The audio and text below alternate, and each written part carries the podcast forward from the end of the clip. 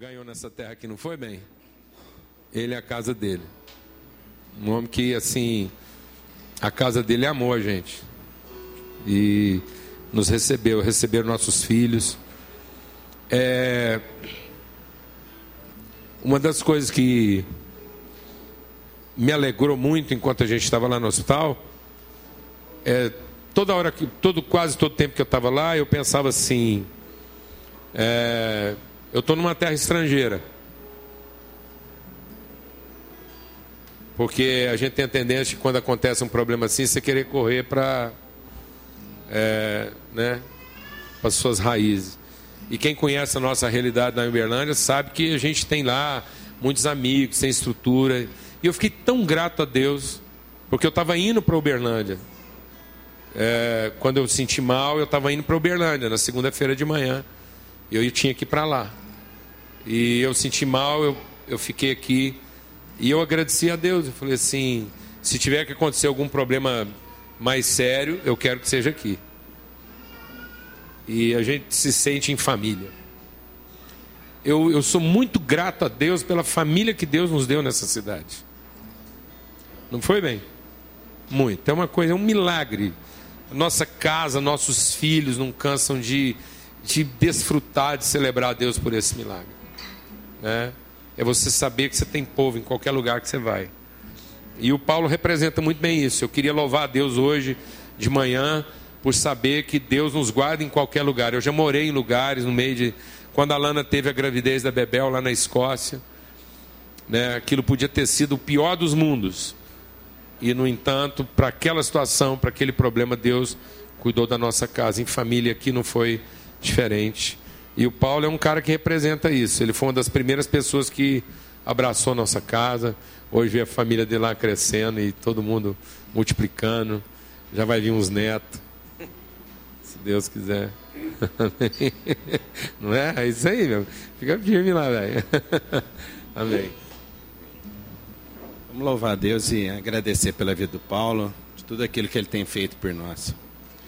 Vou aproveitar que eu estou aqui então, que o Paulo Júnior deu esse, essa oportunidade. E eu já tive diversas vezes de falar isso e já tive vontade de pedir para o Júnior às vezes. E mas é porque às vezes a gente fica achando que o milagre que Deus tem para gente é o milagre da visualização momentânea daquilo que a gente espera. E às vezes a gente precisa entender que o milagre de Deus se revela dia a dia nas pequenas coisas. Para quem conhece a nossa vida, ah, vocês Alguns sabem, outros não, mas a Esther, que está sentada ali. Quando a Esther tinha seis anos, nós descobrimos que a Esther tinha uma lesão congênita no fígado. Grave, com repercussões graves. E ela tinha quatro anos, seis, nessa faixa etária.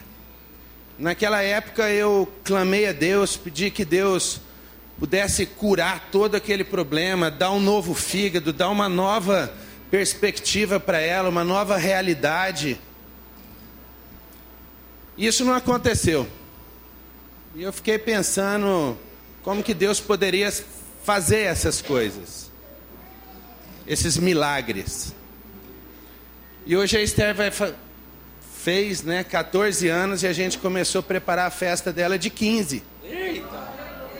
Sabe por quê? Porque Deus faz milagre todos os dias na nossa vida. Porque Deus não faz um milagre apenas levantando um paralítico, levantando, curando um cego. Deus faz milagre com você todos os dias naquilo que você precisa. Então creia nesse Deus que você tem todos os dias. Porque aí, aquilo que ele não fez, ele vai fazer. Eu acho que esse foi um milagre na vida do Júnior. Foi mesmo. Eu sou médico, eu sei a gravidade que é uma diverti... foi diverticulite, né? Foi. E isso é uma coisa séria. Isso pode levar a uma série de complicações graves. O Arthur está ali também, é médico. Tem outros médicos aqui. Mas a gravidade não acontece porque a mão do Senhor é sobre nós. E o Senhor nos guarda muitas vezes dessas complicações quando é da sua vontade. Não é verdade? Então nós vamos agradecer pelo cuidado de Deus. Senhor, nós te agradecemos, Pai, porque tu és um Deus zeloso, tu és um Deus cuidadoso, um Deus que, apesar de permitir algumas coisas na nossa vida, no nosso dia a dia, é o Senhor mesmo que dá o desenrolar, ó Pai.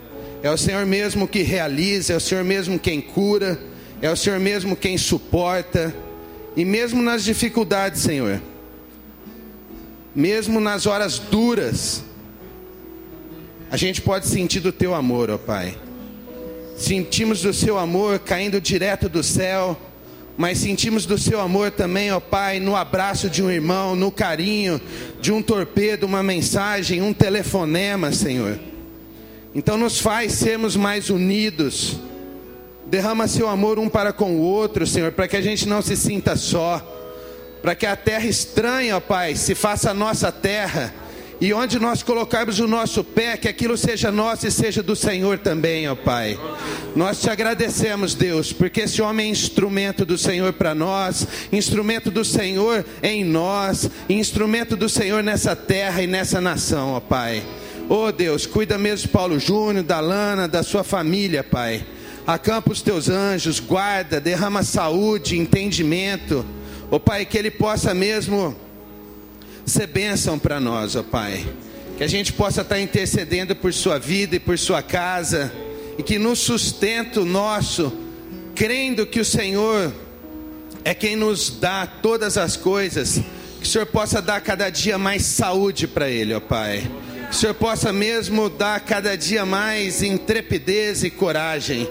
Que ele não se fadigue, ó Pai, mas que ele tenha olhos altivos para caminhar rumo ao alvo, Senhor, trazendo na terra, ó Pai, tudo aquilo que o Senhor tem para ele, ó Deus.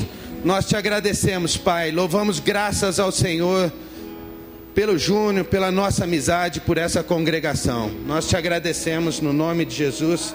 Amém. Amém.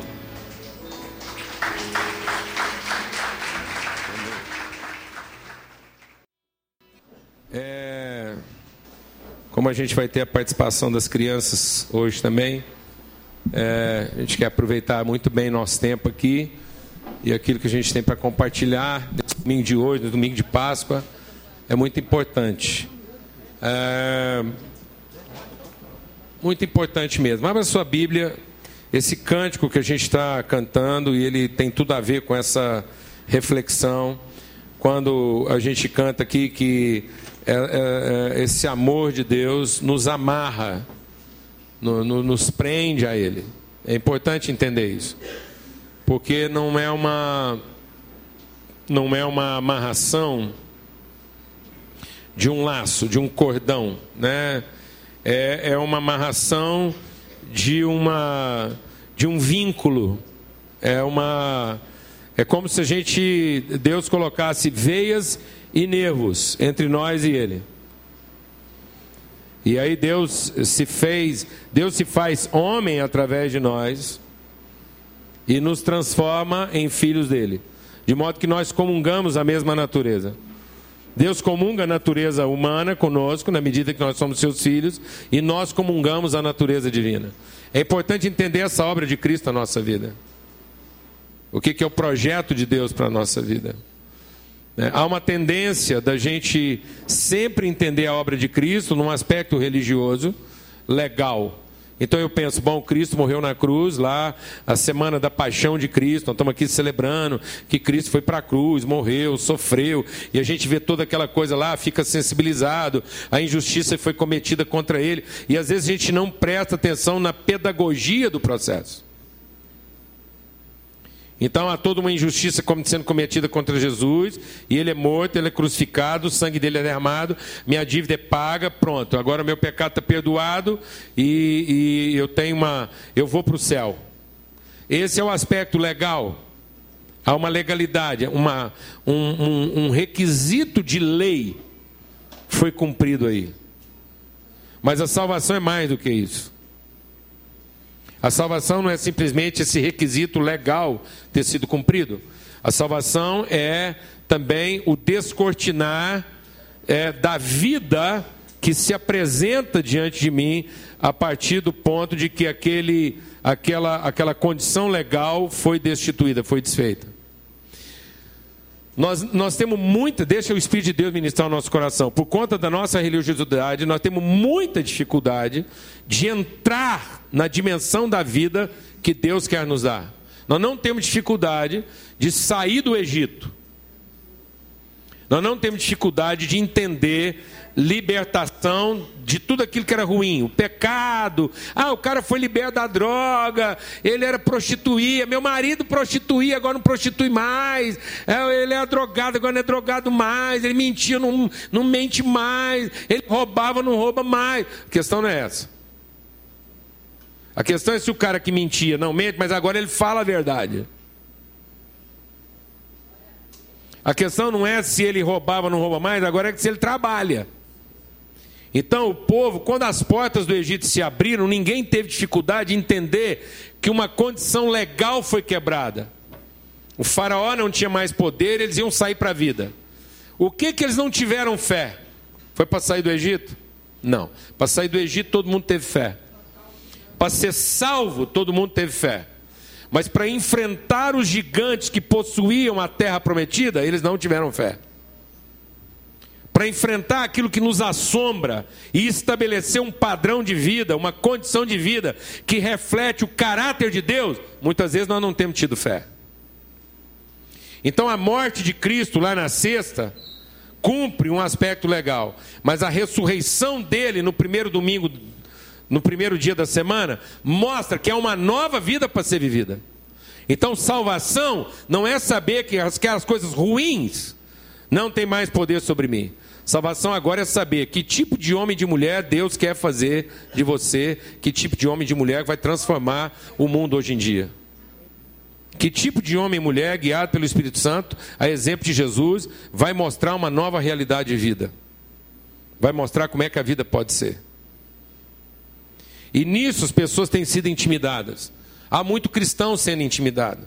Há muito cristão que não cumpre a sua vocação e prefere continuar vivendo o mesmo estilo e padrão de vida que vivia antes, só que agora ele sabe que vai para o céu. Então tem muito cristão se contentando em ir para o céu. Eu vou para o céu, eu não vou mais para o inferno e vou viver minha vida. E ele continua tendo os mesmos sonhos, as mesmas coisas, e ele não está amalgamado, ele não está misturado com o amor de Deus. Ele não está preocupado em amar como Deus ama. Ele não está preocupado em representar Deus na terra. Ele está preocupado em saber que Deus vai proteger ele de qualquer mal, de qualquer bagunça. Não é isso. Amém, amados? Não é isso. Então é uma forma de vida. Então abra sua Bíblia lá no Evangelho de João, no capítulo 12. E nós vamos correr aqui para dar tempo. Evangelho de João, no capítulo 12, diz assim, a partir do verso 20: Ora, entre os que subiram para adorar durante a festa havia alguns gregos. Esses, pois, se dirigiram a Filipe, que era de Betsaida, da Galiléia, e lhe rogavam: Senhor, queremos ver Jesus. Filipe foi até André, e André e Filipe o comunicaram a Jesus. Respondeu-lhe Jesus: É chegada a hora de ser glorificado o Filho do Homem. Em verdade, em verdade vos digo que se o grão de trigo caindo na terra não morrer, fica ele só mas se morrer, produz muito fruto. Quem ama a sua vida vai perdê-la. Mas aquele que aborrece a sua vida neste mundo vai preservá-la para a vida eterna. Se alguém me serve, me segue. E onde eu estou, ali também estará o meu servo. E se alguém me servir, o Pai o honrará. Agora está angustiada a minha alma. E o que é que eu vou dizer? Pai, salva-me dessa hora. Mas foi precisamente para esse propósito que eu vim para essa hora. Pai, glorifica o teu nome. Então veio uma voz do céu e disse: Eu já o glorifiquei e ainda o glorificarei. A multidão, pois, que ali estava, tendo ouvido a voz, dizia ter havido um trovão. Outros diziam: Foi um anjo que falou. Então explicou Jesus: Não foi por mim que veio essa voz, mas foi por causa de vocês. Chegou o momento de ser julgado este mundo, e agora o seu príncipe será expulso. E eu, quando for levantado dessa terra, atrairei todos a mim mesmo. Isso dizia, significando que gênero de morte estava para morrer. Replicou-lhe, pois, a multidão: Nós temos ouvido que a lei, da lei, que o Cristo permanece para sempre. E como dizes ser necessário que o filho do homem seja levantado? Quem é esse filho do homem? Respondeu Jesus: Ainda por um pouco a luz está com vocês. Andai, enquanto tendes luz, para que as trevas não vos apanhem. E quem anda nas trevas não sabe para onde vai. Enquanto tendes luz, crede na luz, para que não vos torneis, para que vos torneis filhos da luz. Jesus disse essas coisas e retirando-se, ocultou-se deles. Vamos deixar o Espírito de Deus ministrar algo no nosso coração. A palavra de Deus está dizendo aqui que Jesus disse que há uma hora. É como se Jesus, presta atenção, é como se Jesus estivesse esperando o soar de uma campainha, um alerta. Jesus está aqui no mundo, o tempo está passando, e ele está esperando ver um, uma, uma, um alerta. E na hora que esse alerta tocasse, ele entendesse: agora é a hora, chegou a hora. É importante entender que ali, naquele contexto de Jerusalém, aquilo que representa os poderes humanos estavam reunidos: corpo, alma e espírito. A cultura judaica representava o que havia de mais evoluído em termos de religiosidade monoteísta. Então, os, os judeus aprimoraram a religião. Eles tinham uma religião bem estruturada, bem organizada, escrita em livro, bem detalhada, os ritos, as formas. A religião estava desenhada. Aquilo que poderia representar salvação para o homem, na perspectiva religiosa, estava lá. Também estava lá todo o poderio humano.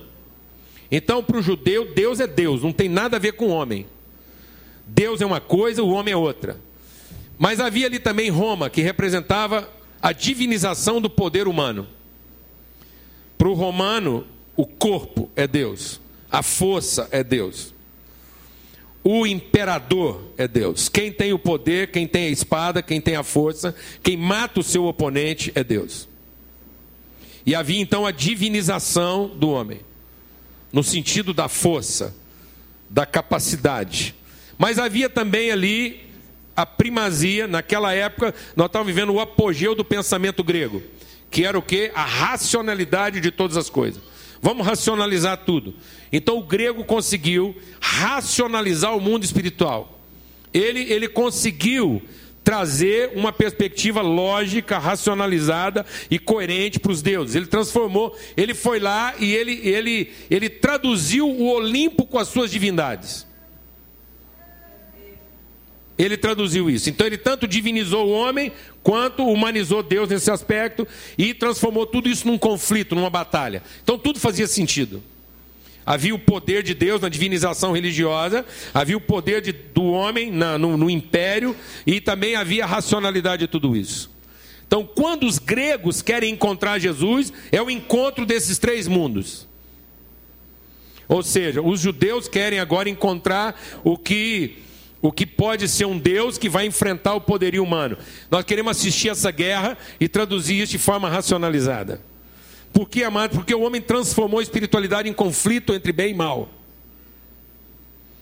Nós começamos a achar que a espiritualidade se resume apenas em saber de que lado eu estou, que se eu estou do lado certo, o mal vai vencer o bem, e é isso que conta. Não conta a minha transformação, não conta a transformação no meu entendimento, não conta a transformação dos meus valores. Conta apenas de eu fazer a coisa certa, fazer a escolha certa, e se eu estou do lado de quem pode, eu vou prevalecer contra quem não pode. Não interessa a relação, não interessa a consciência, interessa a racionalidade. Ainda que essa racionalidade não me transforme. Não tem que ser traduzida em valores, só tem que saber que eu entendi. Assim como muita gente entendeu se eu falar, você é salvo? Sou salvo. Por quê? Porque eu entendi o plano da salvação. Jesus estava lá, eu tinha pecado e o, e o, meu pecado eu não podia pagar. Ele foi lá, pagou por mim e agora está pago. Agora eu sou um homem salvo, estou aqui esperando para ir para o céu. Mas isso não transformou você. Isso não é a sua verdade, é a sua crença. E uma crença que você absorveu de forma totalmente racional. E faz bem para você. Porque você entendeu que você está do lado certo e os poderosos vão vencer sobre os mais fracos. Então os gregos queriam ver Jesus. Quando Jesus ouviu, os gregos querem me encontrar, ele entendeu, agora é a hora. Agora é a hora de eu mostrar o coração de Deus. O que é o projeto eterno de Deus e que não tem nada a ver com essa bagunça aí que os homens criaram. Agora Jesus vai enfrentar aquilo que de fato está nos escravizando: os pensamentos. Agora nós vamos entender, amados, que a nossa verdadeira escravidão está na mente. Aquilo que se apoderou do nosso entendimento. A forma de crença que se apoderou de nós desde o jardim do Éden, quando foi instalado o príncipe deste mundo. Há uma doutrina, há uma doutrina, nossa questão é toda doutrinária. Há uma doutrina que foi pregada para nós no jardim do Éden que contraria todo o projeto de Deus para o ser humano. A doutrina de Deus para o homem era dar, amar, frutificar. Não era ser abençoado. Não era para o homem nunca pensar em bênção. Bênção é algo que Deus garantiu para o homem antes de qualquer ação humana. Bênção é aquilo que garante a ação do homem e não que estimula. O homem nunca deveria fazer nada nessa vida para ser abençoado. O homem não foi colocado aqui para fazer qualquer coisa, pensando em receber outra coisa em troca. Deus nos abençoou. Ele nos abençoou e disse: agora frutifique, dê, doe, reparte, entregue. Mas uma outra doutrina se instalou. Outra doutrina se instalou. E qual foi a doutrina que se instalou? Que é a doutrina do príncipe deste mundo. Não faça nada espontaneamente. Faça tudo por algum interesse. Jesus diz: A vida está em mim. O segredo de Jesus é: A vida está em mim. Eu não estou à procura da vida. Você quer entender o que é ser um filho de Deus? Você quer entender o que é ser nascido de Jesus? Você quer entender o que é ter o Espírito de Cristo? É entender que a vida está em você. Você não tem que fazer nada como quem procura vida. A vida está em nós. E ele diz: ninguém atira de mim, ninguém compra, ninguém barganha, ninguém rouba. Eu espontaneamente a dou. Não dou porque gostei de você, não dou porque você me estimulou, não dou porque você é bonito, não dou porque você me atraiu, não dou porque eu me apaixonei por você. Eu dou porque essa é a minha natureza. Eu dou para rico e dou para pobre, eu dou para feio e dou para bonito, eu dou para quem me agrada e para quem me oprime. E esse pensamento contrário se instalou na nossa vida. Quando Jesus entendeu que todas as formas humanas de vivenciar ou de querer viver estavam reunidas, ele diz: agora eu vou revelar a glória de Deus. E a glória de Deus está em amar, em dar. E a Bíblia diz que quando ele vai falar isso, ele diz assim: e agora o príncipe deste mundo será retirado. A gente fica pensando que a nossa luta é contra demônios. Tem crente que pela de medo de ver um demônio. E tem muita gente que acha que o pior estado de um humano é ser endemoniado. Deixa o Espírito de Deus ministrar o seu coração. Tudo que o diabo faz não é para criar um estado. Tudo que o diabo faz é para criar uma condição. Então, quando uma pessoa está endemoniada, é para gerar uma cultura de medo. É para que se instale um, uma, um senso de impotência por que, que o diabo trabalha na área da enfermidade? Por que, que o diabo trabalha na área da pobreza? E por que, que o diabo trabalha na área das, das, das, dos, dos, das realidades espirituais não conhecidas? Porque isso gera na sua vida uma sensação de quê? De impotência, de medo. E na medida que o medo se instala, você só se preocupa com uma coisa na vida: salvar você mesmo. Então, quando um cara vê um endemoniado, ele não pensa em salvar o endemoniado ele pensa em se distanciar dele para aquele demônio não pegar nele. Entendeu o que eu estou te falando ou não? Entendeu o que eu estou te falando? E Jesus está dizendo isso. Há um principado. Então a Bíblia diz que a nossa luta não é contra carne, contra sangue, nem contra príncipes. Nós não estamos aqui para lutar contra o príncipe, o príncipe deste mundo. O príncipe deste mundo, a Bíblia diz que ele foi envergonhado. E o príncipe deste mundo foi desempoderado. O poder de Satanás nesse mundo foi tomado quando Cristo entregou a vida na cruz. O príncipe deste mundo foi vencido. O que, que ficou? ficou a cultura que ele instalou. E onde está essa cultura? Está aqui, no meu entendimento. A forma como eu entendo a vida. E a Bíblia diz então que agora toda a nossa luta, nossas armas em Deus são poderosas para destruir o que? As fortalezas que se instalaram na nossa vida. Há um principado. Então, lá na minha casa, eu luto contra um principado. No meu ministério, eu luto contra um principado. Na minha relação com os meus amigos, eu luto contra um principado. Que principado é esse? O principado salve-se quem puder. Eu vivo essa luta na minha relação com a minha esposa. Eu vivo essa luta na minha relação com os meus filhos. Eu vivo essa luta na minha relação com os meus amigos mais queridos. Porque toda vez que a chapa esquenta, o meu primeiro ímpeto é em cima de uma cultura antiga. E a cultura antiga que estava instalada é: salve-se. Haja o que houver, salve-se. Proteja você mesmo. E é isso que Jesus está entendendo. Quando, ele, quando o pensamento, quando a racionalidade da espiritualidade entra, quando você quer racionalizar a espiritualidade, quando isso entra, Jesus diz: agora é a hora de mostrar a sabedoria de Deus. E a palavra de Deus diz o quê? Que Deus pegou as coisas loucas deste mundo para confundir as sábias. A salvação está na loucura de Deus. A salvação não está na nossa racionalidade, está na loucura de Deus. A salvação é um projeto louco. Então Deus está te chamando para viver uma vida louca. Uma vida que contraria toda a forma humana de pensamento.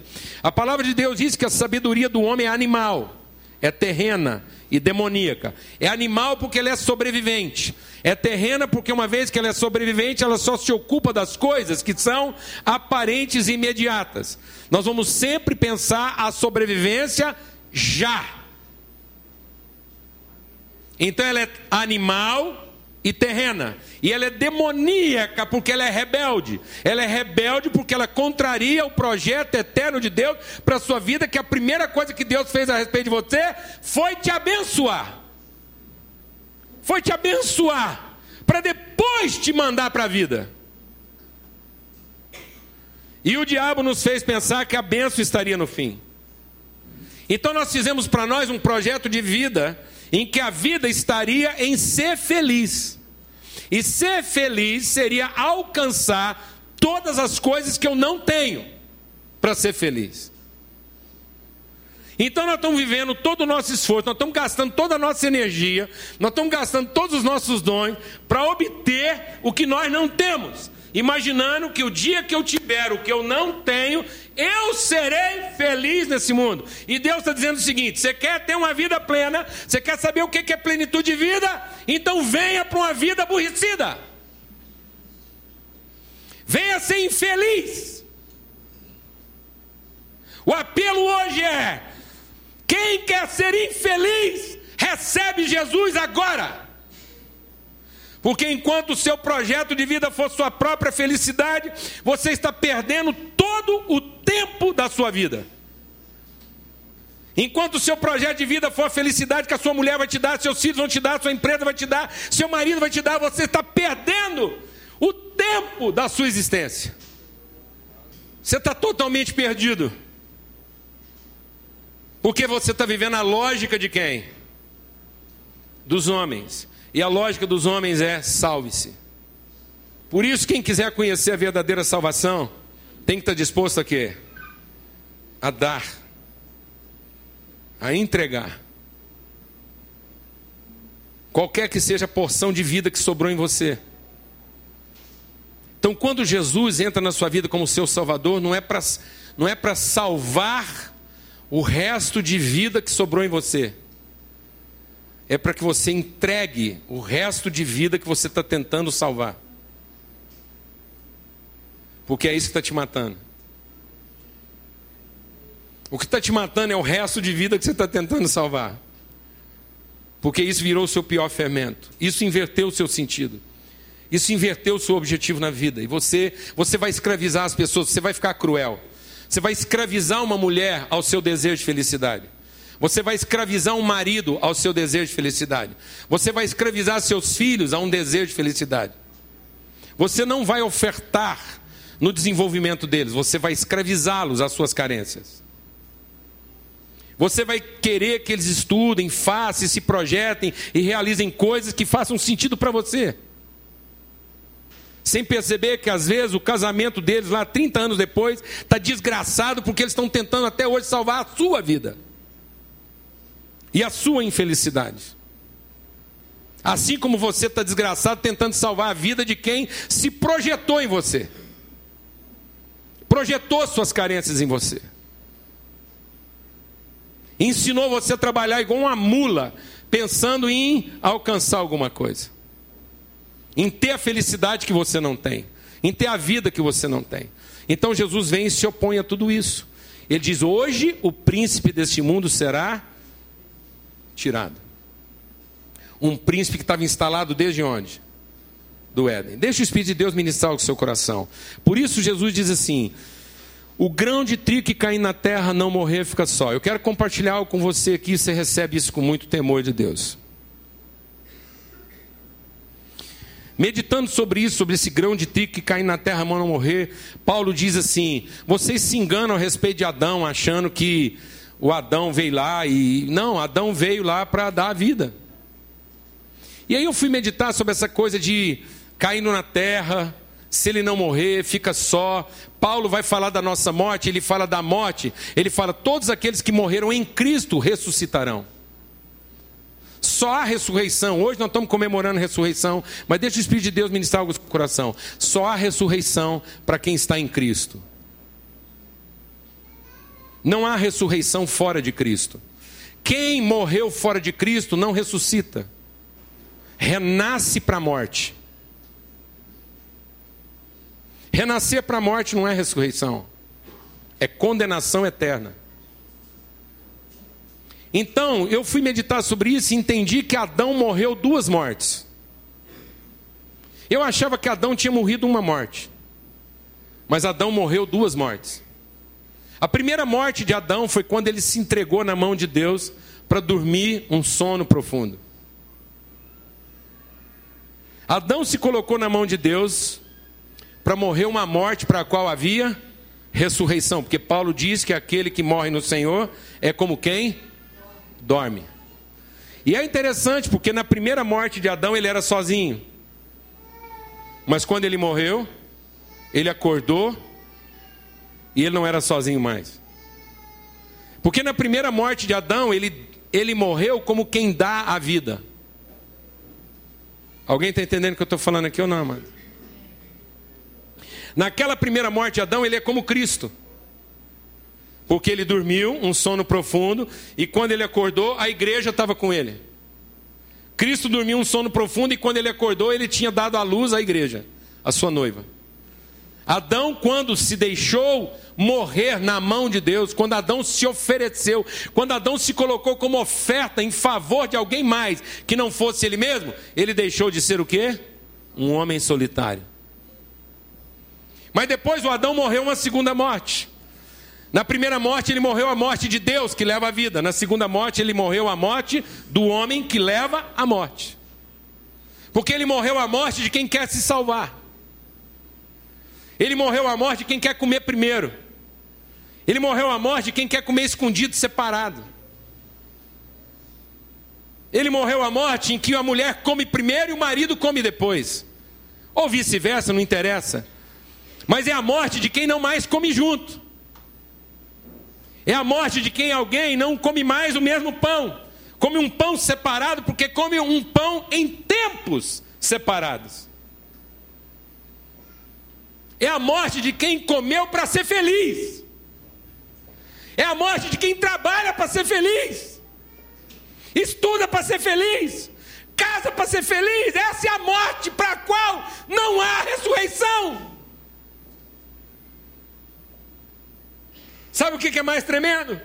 É que na primeira morte eu tenho um homem sozinho. Sozinho.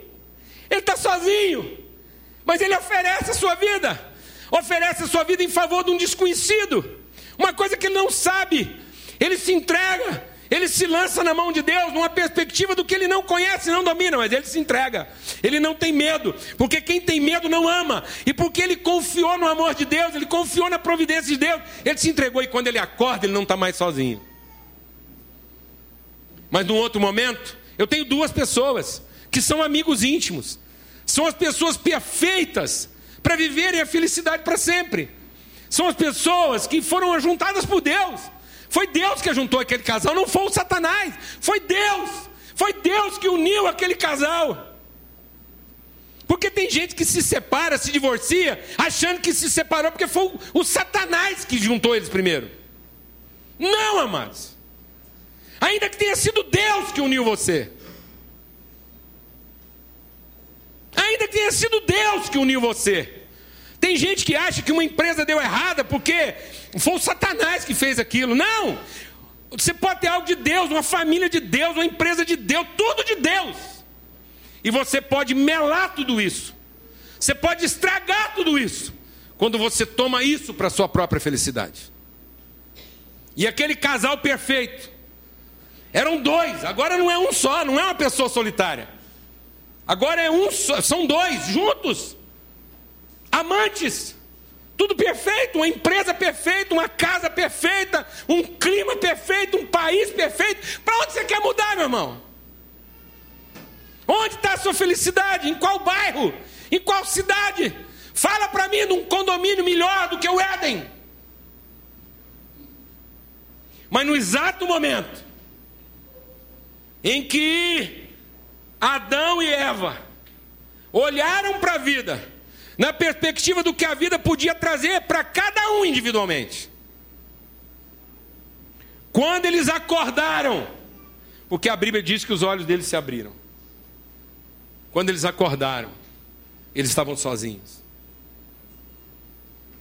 Porque agora eles tinham medo um do outro. Eles não confiavam um no outro. Eles se escondiam um do outro.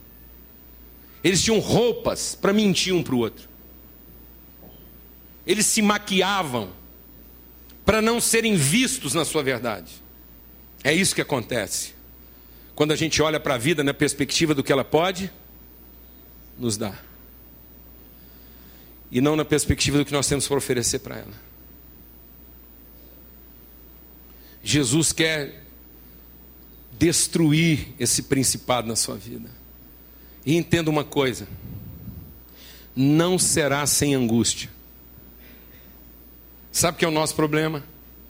O nosso problema é que a gente quer entender a vida, viver a vida, a gente quer, a gente quer essa plenitude, a gente ora achando que ao orar, ao louvar, ao encontrar o Deus certo, isso vai nos poupar de angústia.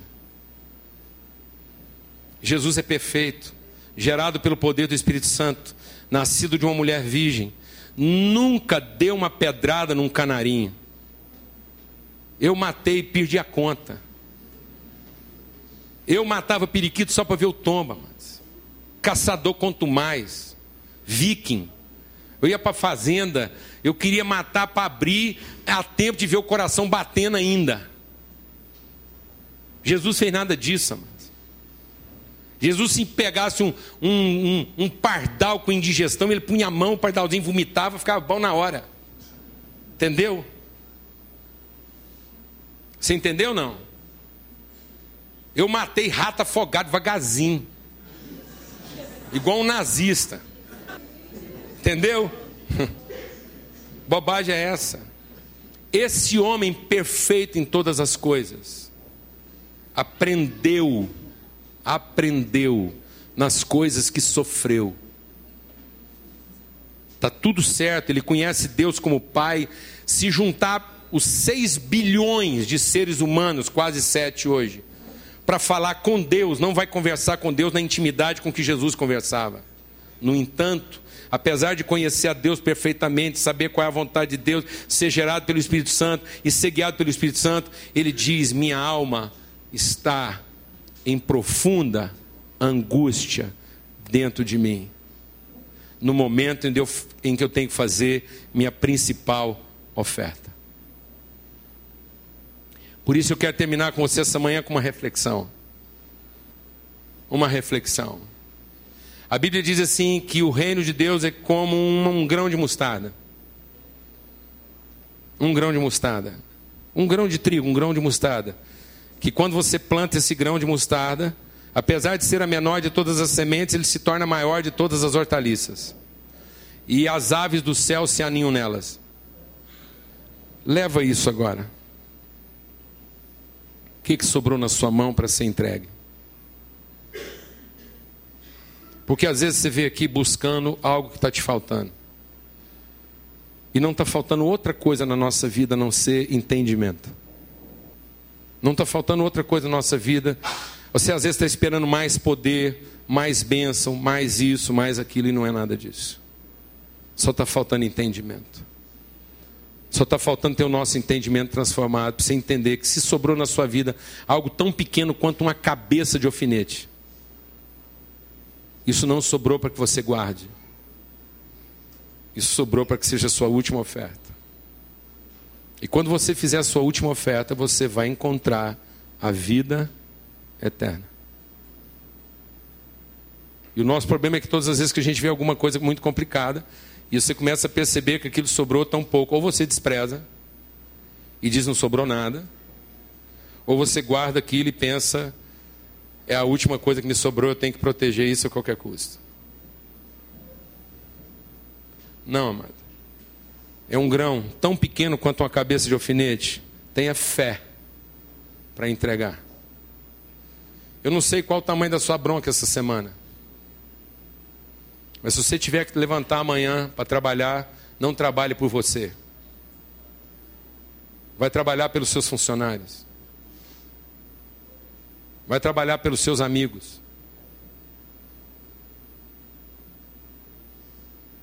Porque se você anda gostando demais da sua vida aqui na terra, você já perdeu. Se tudo que você está fazendo aqui é porque você tem um plano de felicidade, você já perdeu. O tempo está passando e você já perdeu.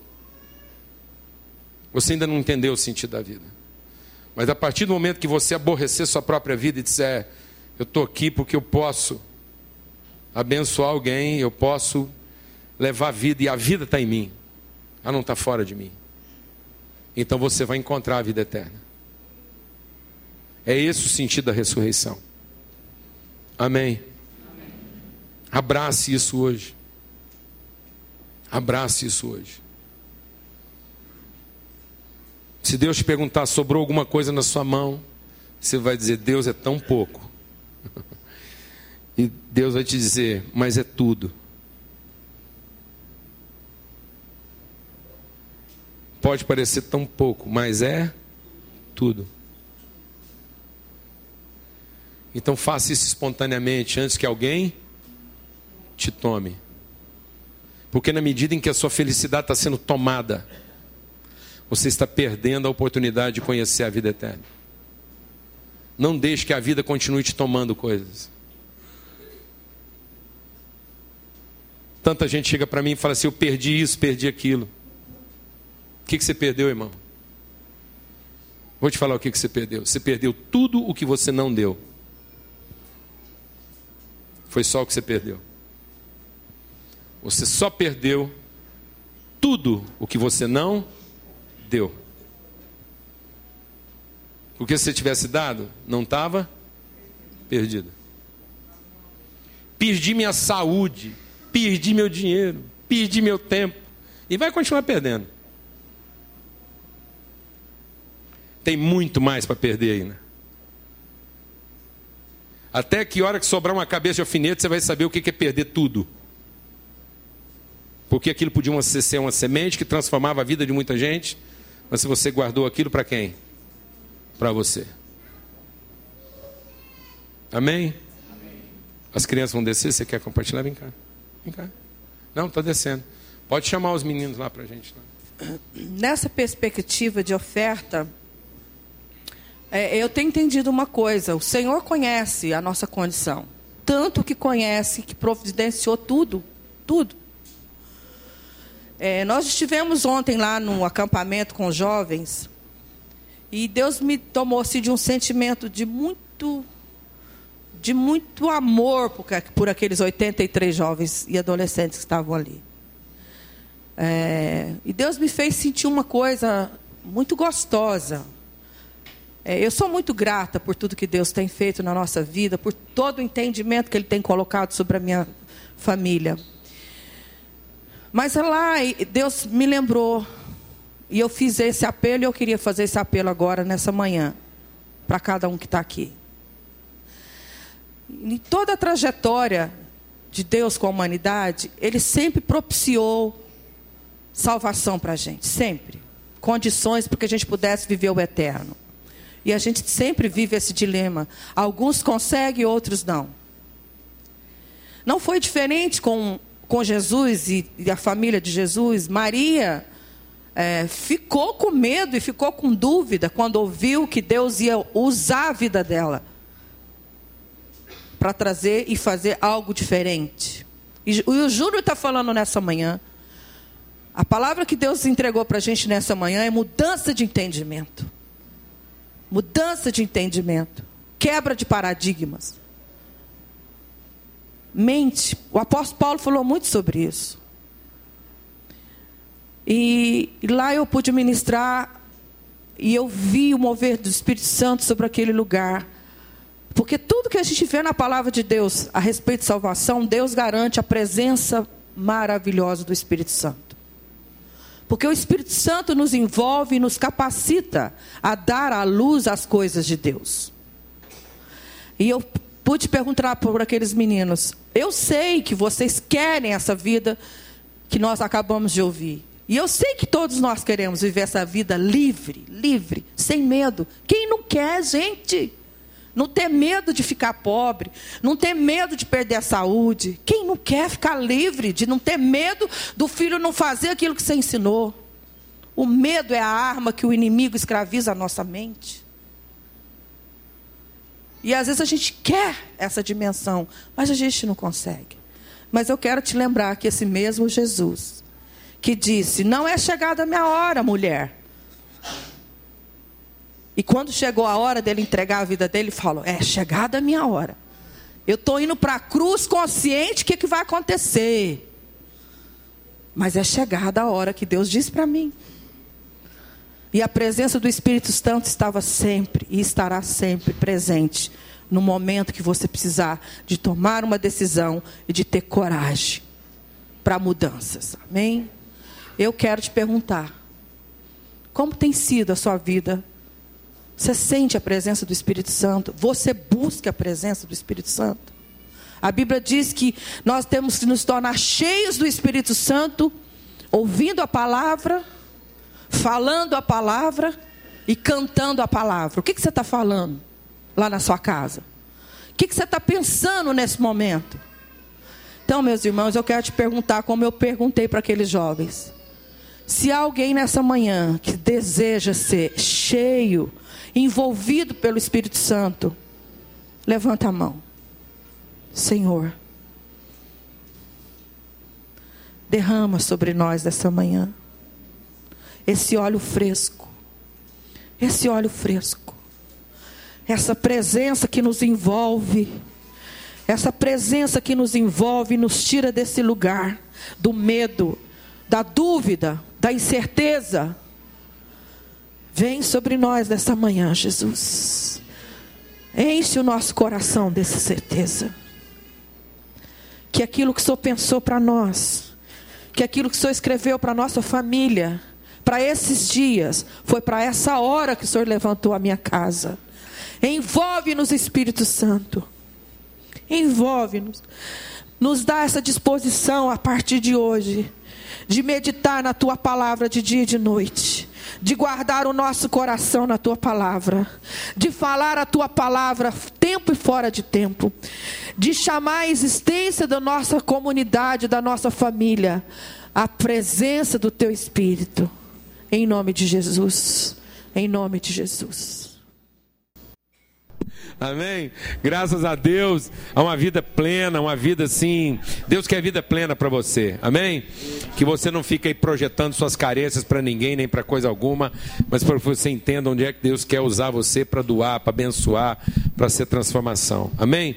Sua semana já começou cheia, porque toda a vida que você precisa para enfrentar essa semana está aí dentro de você. A vida está em você. Não deixe que nada arranque isso, mas ofereça, oferte e entregue espontaneamente.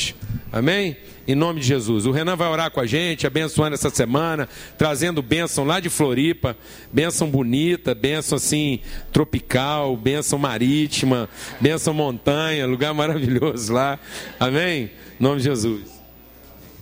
Graças a Deus. Pai, nós queremos liberar essa vida, Deus, que nós temos entendido que está dentro de nós, que o Senhor realmente aqueça os nossos corações, impulsione as nossas vidas, Pai, para que a gente oferte tudo aquilo que o Senhor tem depositado nas nossas vidas, Pai. Que essa manhã sirva realmente para que a gente ganhe a consciência, Pai.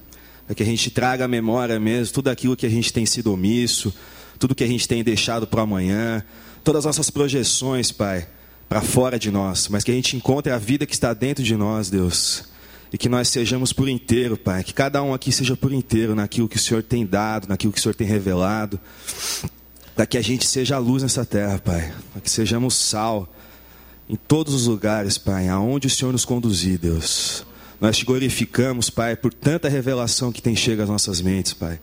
E que nós sejamos coerentes, Pai, com tudo isso com todo esse banquete que o Senhor tem nos dado, Deus, com todo esse privilégio, Pai, de sermos família, de podermos realmente sermos encontrados num ambiente tão favorável, Deus.